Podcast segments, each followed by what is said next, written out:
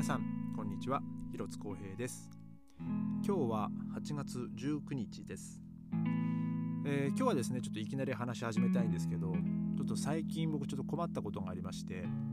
あの僕ちょっと今みたいに仕事が忙しくなる前はですね今年の春先ぐらいなんですけどあの僕はあの日本のネットフリックスに VPN っていうサービスをつないであの日本のネットフリックスで見てたんですよ。で、えー、たまたまですね「その男はつらいよ」を見出したんですよ。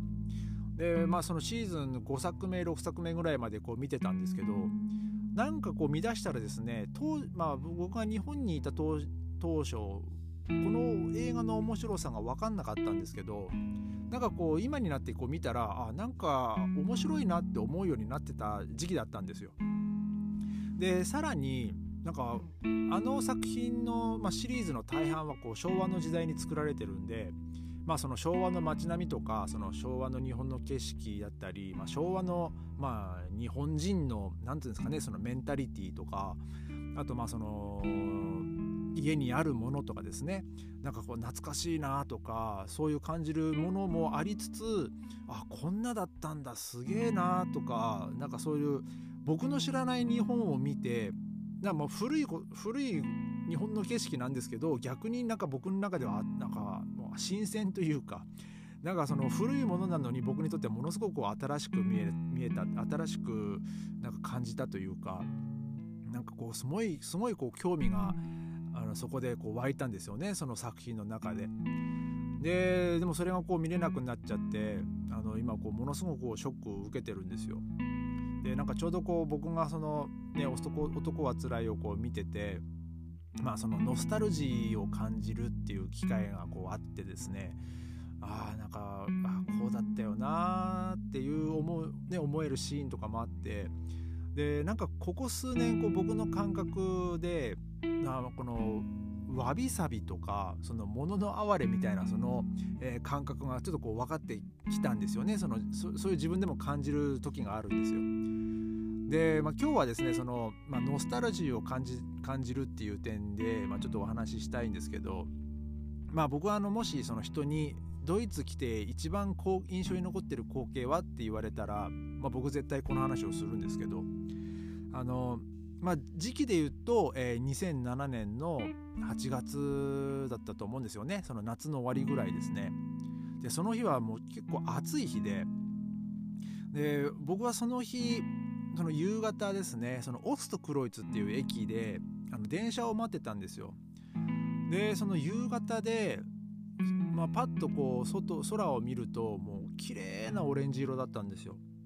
でその太陽もなんかもう本当にまあ昭和の話のつながりで言うと「太陽に吠える」のオープニングみたいな太陽がですね本当まさに今からこう、えー、水平線に沈んでいくっていうぐらいの位置にあってでさらにその左側僕の視界の左側にはそのバッサートゥルムっていうまあ貯水塔があるんですけどそのかつて使われてた、えー、そのバッサートゥルムがもう完全にその逆光でもう真っ黒のこうシルエットでなんかものすごくかっこよく見えたんですよね。でその当時のオストクロイツってあの、まあその今は本当綺麗になっちゃって、まあ、もう完全にこう建て替えられてるんですけどその当時はその建て替えに向けてのこう何て言うんですかねそのいろいろこう工事が始まるちょっと手前ぐらいだったんですよ。で、まあ、僕の目の前には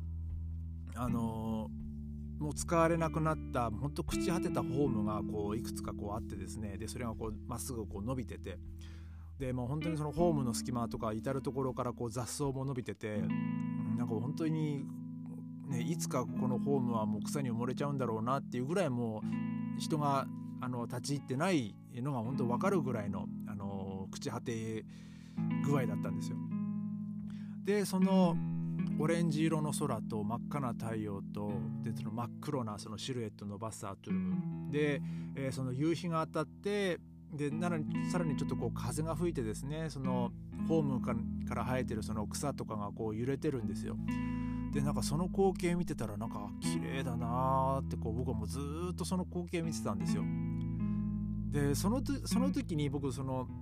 なんでカメラ持ってなかったのかなって本当に今でも悔やむんですけどもうその写真に撮れなかったんですよその時にそのカメラを持ってなくて。もうその日本から持ってきたほんとちっちゃいその小型のデジカメををねその家に置いてきてたんでなんかもうあの光景は本当に目にしか焼き付けられてないんであのね本当にお見せできないのは本当残念なんですけどでなんかその当時のベルリンは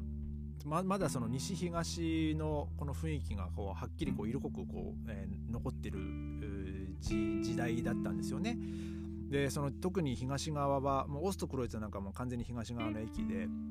もうでその周辺なんかももうほんと昔の旧 DDR の雰囲気がこうまだいっぱい残っててですねその古い家だったりまあほんと廃墟だったり、えー、もうほんとボロボロの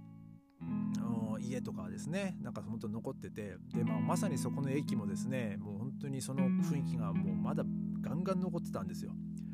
でも今はもう本当に綺麗になっちゃって、まあ、全然僕はその面白さも何も感じないんですけど、まあ、本当もうベルリン自体もねあの綺麗に、え、なっちゃってるんで、まあ、僕はその昔の、えー、なんかなんですかねその綺麗になる前のベルリンの光景が本当は好きだったんですけどまあその当時は当時のベルリンって、まあ、その首都にな首都ではあるんですけどまあその他の国の首都に比べるとまあなんか本当新参者なんですよね。本当ペーペーで。本当だって、えー、壁崩壊が2000、えー、と1989年でその翌年の90年からそのドイツっていうその新しく、えー、西と東が統一して、まあ、ドイツ連邦共和国っていう国になってでそこから本当たかだか1617年しか経ってないので、まあ、本当他の国の首都に比べると本当ペーペーな首都なんですよねだから、えー、首都っていう割にはそこまでこう大都市な雰囲気も当時はなかったんですよ。まあ、僕はむしろ逆にその雰囲気が好きだったんですけど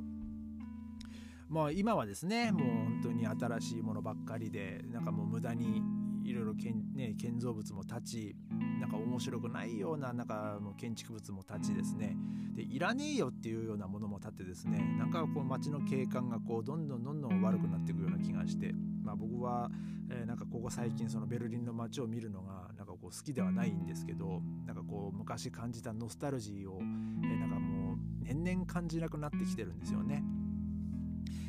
でなんかこうその当時のベルリンってまあその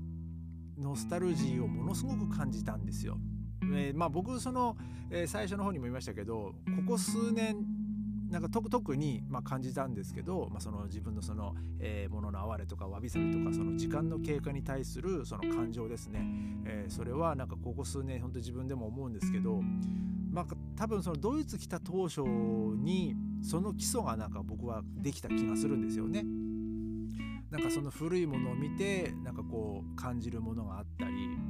ん、でなんかその歴史を感じるものがあったり。でもなんかそこからそのベルリンっていう街がこうどんどんどんどん新しく生まれ変わってきてでなんかしばらくなんかそういうものにこう触れるというか目に目にすることもこうなくなってやっぱその古いものが取り壊されちゃったりしてやっぱ、ね、目に見えなくなっちゃうんで、えー、なんかそういう感覚ってあの全然その後起きなかったんですけどここ最近なんかそういうのが自分の中でですねなんかようやくこう、えー、あこういう感情なんだってこう理解できてきたなんかその自分の何て言うんですかねこう意識がこう芽生えてきてるんですよ。でなんかこう僕のそのホストファミリーもなんかここ最近ですねなんか古い家具まあその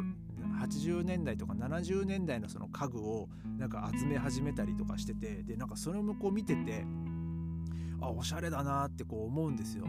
でうちの近所にもなんかそういう古い、えー、家具を売ってるお店もなんかこの間散歩してる時に見つけてあこれおしゃれだねかわいいねとかその妻とも喋ってたんですけどまあその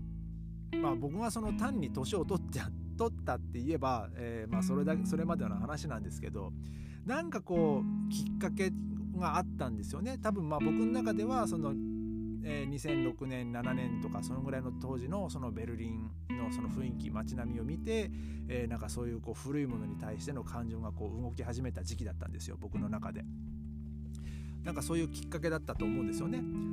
で、えー、まあもしねこのポッドキャストを聞いてくださってる皆さんでなんかそういうその自分の中でそういう、えー、まあ、物の哀れとかわびさびじゃないですけど、えー、そういう古いものに対してなんかこう感情が動くようになってきたっていうそのきっかけとか、えー、なんかそういう覚えてることがあったらですねその、まあ、インターネットで、まあ、僕が書いて前書いてたあのブログ「やったもん勝ちドイツ日記」を検索していただいて、えー、そこのメールフォームからですね、えーえー、まあ、例えば、まあ「私のノスタルジー」みたいなタイトルであのメールをいただけると嬉しいです。えー、今日はまあそんな感じで、えー、終わりたいと思います、えー、また明日ありがとうございました。